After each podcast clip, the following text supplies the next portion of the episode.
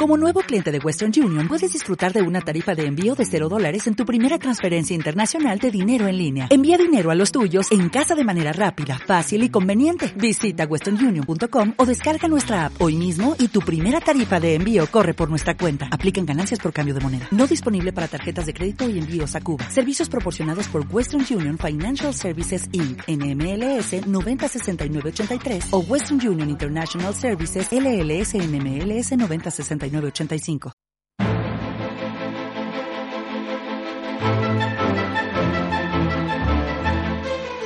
En Capital Intereconomía, el consultorio de bolsa.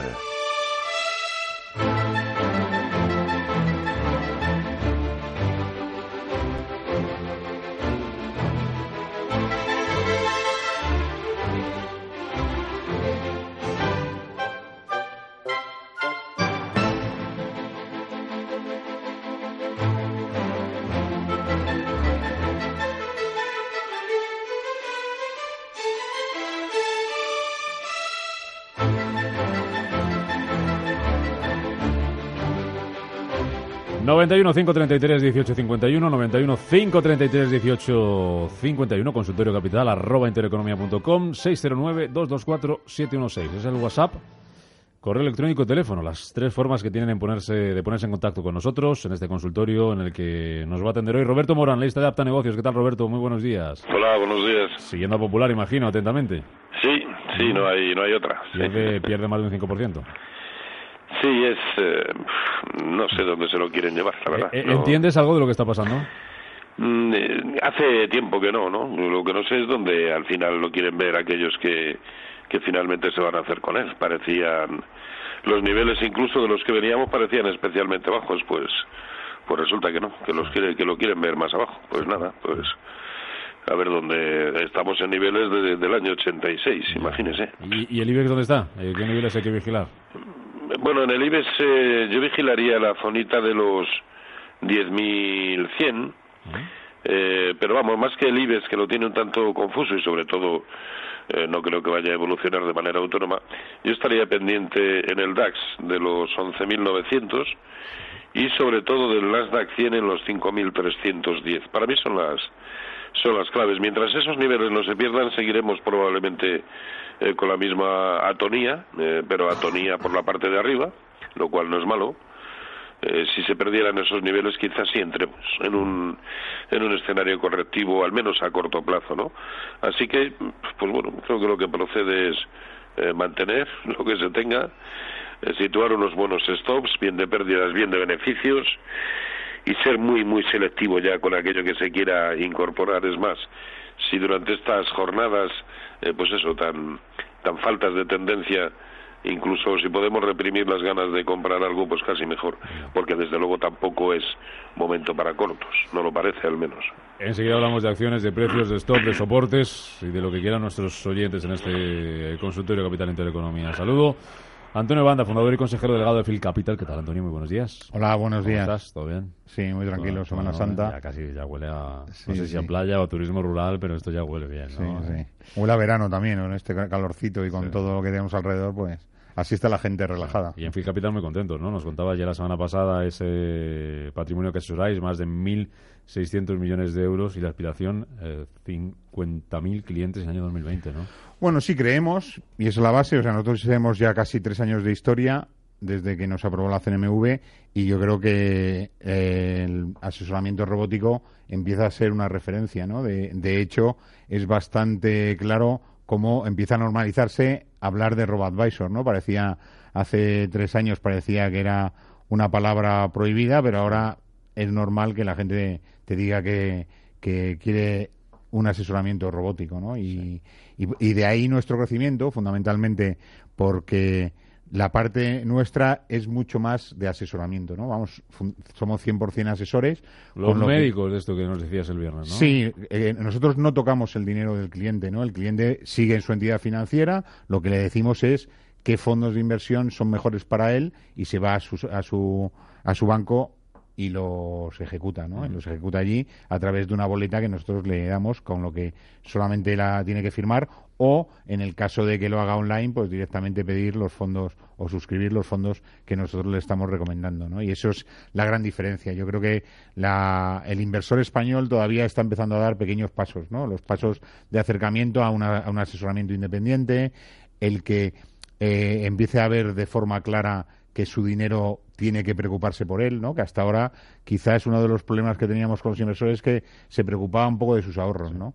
Porque era Mm. muy fácil a lo mejor tener rentabilidad, ¿no? En un depósito, por ejemplo, era muy fácil conseguir un 3%. Los depósitos estratipados Claro. ha sido la- la- el, el gran problema del inversor español, ¿no? O sea, si tú al final tenías que el tipo libre de riesgo pues estaba al 2% y tenías bancos que te estaban dando el 3 o el 5 o, el- o incluso el 6 sobre Pues eso, No te hacía falta nada más. con eso vivías, porque además tenía la seguridad que había un banco detrás, que eh, entonces no habíamos visto pues la situación que, que tenemos ahora en las entidades financieras, entonces no había ese temor a que la banca pudiese tener problemas, ¿no?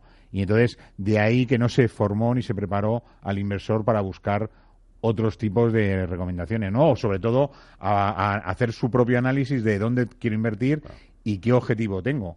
Desde luego, si eres un, un, un inversor que no busca riesgo, pues la rentabilidad que vas a tener es cero.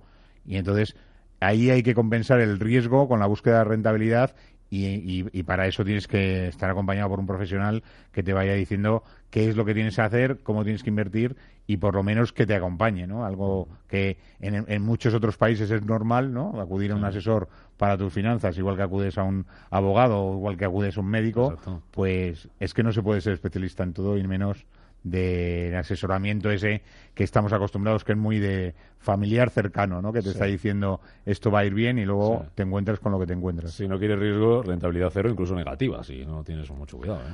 Bueno, hay algunos ya, algunos bancos que están dando negativa. Yo creo que, que la, la parte de rentabilidad neg- negativa todavía no, están, no, están, no son capaces de, da- de, de meterla a sus clientes, pero no porque no quieran meterla, porque en realidad... Porque a ver quién lo coge ser- eso, ¿no? Sí, no, sobre todo por el tema de administrar eso en, en- en- en la tecnología bancaria. También. Todavía no, no ah, tienen que hacer desarrollos para que seas capaz Sí. de meter esa rentabilidad negativa, ¿no? Sería muy osado, Antonio, eh, por mi parte, preguntarte por ese horizonte de plazo 2020, así que vamos un poquito más cerca. ¿eh? Para este trimestre, ¿qué previsiones y qué esperáis? Bueno, nosotros este trimestre, con la Semana Santa, eh, lo que vemos es que, eh, incluso desde el principio de año, ¿no? Está la, la- la gente un poco con la duda de qué hacer con su dinero, ¿no? Y con un mercado, aunque en la renta variable está en alza, solamente, o sea, y sobre todo la española en el primer trimestre, quizá este segundo trimestre ha empezado con un poco, un poco peor, pero los, los inversores que tienen presencia en renta variable, o sea, en bolsa española, son muy pocos, ¿no? Ni un 25% de los que tienen fondos. Entonces, eh, es difícil que vean la alegría de la bolsa reflejada en sus inversiones, ¿no? Porque al final tienes un gran, una gran parte de clientes que tienen fondos garantizados que no se han movido o que incluso tienen eh, eh, evolución negativa. Entonces nosotros para el trimestre claramente lo que esperamos es un incremento de entrada en fondos, ¿no? Los depósitos se empiezan a espabilar y la gente se da cuenta que cuando va al banco y le ofrecen un 0,10, pues que tiene poco que hacer y estamos viendo bastante traspaso de depósitos a fondos y ese incremento de fondos llega a través de que la gente se tiene que pensar si tengo no, no puedo comprar cualquier fondo, tengo que empezar a tener una cartera diversificada con la ventaja fiscal que tienen, es de verdad una oportunidad que yo creo que en este trimestre vamos a aprovechar y veremos que al final del trimestre habrá crecido sustancialmente el dinero en fondos y el dinero también en asesoramiento robótico. Ah, Antonio Banda, consejero delegado, fundador de Free Capital. Disfrúteme mucho de la Semana Santa. ¿eh? Bueno, intentaré, muchas gracias. La semana que viene, un placer. Gracias. Roberto Molo, ¿estás por ahí? Aquí estamos. Por ahí, te voy a dar paso un montón de eh, consultas que tenemos. Primera Pues vía, eh, vía, correo electrónico, es Ángel, le pregunta por eh, tres valores. Mediaset dice que está dentro con ganancias y también está en Repsol y en la alemana RWE, en estas dos con pérdidas. ¿Qué le decimos? Bueno, eh, en Mediaset eh, debemos pensar que la zona de 12.50 es el máximo que- hemos visto pues desde el año 2007, ¿no? Eh, y estamos en 12.22. Yo, y dado que las, que las tienen beneficios, empezaría a pensar en situar un buen stop de los mismos y, y poco más. Eh, de hecho, no dejaría ya que se me fuera por debajo de 12 en precios de cierre. ¿Vale? Eh, Repsol, para mí, el, el mejor. Mm, Lo que no sé es, eh, las debe tener desde hace muchísimo tiempo, ¿no? Para que para tenerlas en, en pérdidas, porque prácticamente lo tenemos en máximos del, del año y sobre todo debido a la evolución no solamente del título en particular sino del, del precio del petróleo yo soy desde hace ya bastante tiempo muy optimista para Repsol ¿no? y, y creo que perfectamente puede llegar a los entornos de, de 17 vamos 16.50 17, con lo cual incluso ahora mismo me parece el mejor del, del IBEX 35. Por, por lo tanto, yo aguantaría ahora. Debiera saber o debería saber eh, su precio de compra para tratar de establecer un buen stop loss, aunque mucho me temo que si lo ha visto bastante por debajo y no ha actuado, mucho menos lo va a hacer en el momento actual en que ya digo estamos prácticamente en máximos del año, ¿no? Y la otra era RW. RW, a ver. RW, aquí sí que está un pelín contracorriente, eh, subiendo. Bueno, eh, está muy próximo a una resistencia brutal, ¿no? La que marcó eh, toda la caída en julio del, del año pasado, es la zona de 16.25 y lo tenemos en 15.70 aproximadamente, ¿no? Entonces, bueno, lo normal es que llegue a esos entornos, a, a la zona de 16.25 y de su evolución cuando ataque esa zona dependerá, creo yo, eh, la estrategia, ¿no? Eh, eh, por lo tanto, pues eso, situar un buen stop también, aunque nos dice que la tienen pérdidas y claro, tampoco sé eh, dónde, dónde las tiene, ¿no? A ver, a corto plazo no sería bueno, desde luego, verlo por debajo de 15, 25 sería un mal síntoma. Bueno, esa sería una buena zona de, de stop. Consultas en el eh, consultas en el 91 533 1851. Nuria desde Madrid, muy buenos días. Hola, buenos días. Mira, muchas gracias por el programa lo primero y a Roberto que le sigo muchísimo. Mira, quería hacer una pregunta sobre CaixaBank. Si era es conveniente esperarse ahora todavía porque va a haber alguna corrección más o con estos valores que está hoy a 80 y algo poder entrar o esperarme porque a lo mejor va a haber más corrección. Yo suelo jugar a muy muy corto plazo, o sea, incluso hay, hay veces que compro, vendo, compro, vendo incluso diariamente según la, la, la, subida que haya habido. Puedes saber qué dice Roberto. Gracias, Nuria. Venga, gracias. Hasta luego. Bueno, a mí era uno de los títulos del sector bancario que más me gustaba eh, desde hace meses. Y sin embargo ahora ya a estos niveles pues empiezo a plegar velas, ¿no? Eh, se ha dado la vuelta a la prox las proximidades de la zona de, de 4. Debemos pensar que 405 eh, fueron los máximos de abril de 2015, que recordemos fue el gran eh, último eh, impulso bajista en el conjunto de los mercados y ahí de momento pues se ha dado la vuelta. De hecho está, eh, bueno, pues teniendo una eh, tocando la zona de 380 yo yo lo dejaría correr. Eh, por otro lado el índice sectorial bancario europeo de las últimas tres semanas ya son siete las ocasiones en que ha tocado el, el soporte que tiene en 122.90 ahora lo tenemos en 123.55 es decir muy muy muy próximo no lo veo claro por lo tanto yo le diría sí que esperar eh, lo malo es que a la baja eh, si realmente le da por corregir, que me parece lo más probable, eh, no sabemos cuál va a ser el buen nivel hasta que, eh, quiero decir, para volver a entrar, hasta que gire. Bueno, pues en su momento lo veremos dónde se quiere girar, ¿no? Ahora mismo yo sería incapaz de, eh, de, de decirlo. Uh -huh. eh, Rafael Madrid, muy buenos días. Hola, buenos días. Cuéntanos. Mire, le quería preguntar al señor Moro eh, por los valores ENCE que lo he comprado anteayer y estoy más o menos empatado y por Amper que las tenía en beneficio pero hubo una bajada tan fuerte hace tres o cuatro días días seguidos de un 30 y un 40% y claro ya no quise venderlas y quería saber qué, qué opinión tiene el señor Moro sobre estos dos valores y a usted como representante de la de la emisora, pues me gustaría que, bueno, que yo no digo que no den tanta publicidad al tema de los fondos, pero yo creo que hay un día a la semana que hablan de fondos y este señor que está hablando antes de los fondos, pues resulta que le quita un poco protagonista al analista de bolsa, que es lo que verdaderamente eh, o sea que en vez de dar cabida a tantas personas, pues se da pocas porque el otro señor pues está hablando de su tema, que no me parece mal, pero yo pienso que si tienen ustedes un día establecido para fondos de inversión, pues no le deberían ustedes quitar protagonistas, en este caso al señor, al señor Moro y a otros analistas a diario, pues yo les escucho a ustedes desde hace muchísimo tiempo y bueno, Y esa es mi opinión. Tomo, tomo nota, don Rafael, le propongo una solución. Le, le damos más tiempo a Roberto Moro la semana que viene. Por supuesto, ¿no? Y a otros analistas también. ¿Eh? Y a los resto de analistas, Bien, a todos. bien, de acuerdo. Roberto, echamos un ratito más la semana que viene. Gracias, Rafael. Gracias, hasta luego. Roberto. Yo encantado. Eh, a ver, ENCE eh, tiene muy buena pinta, la verdad. Eh, la zona de 2,95 era el 0,618% de Fibonacci, a toda la caída desde 3,65. Eh, y por otro lado, una resistencia horizontal tremenda, que data del primer trimestre del año pasado, en 3.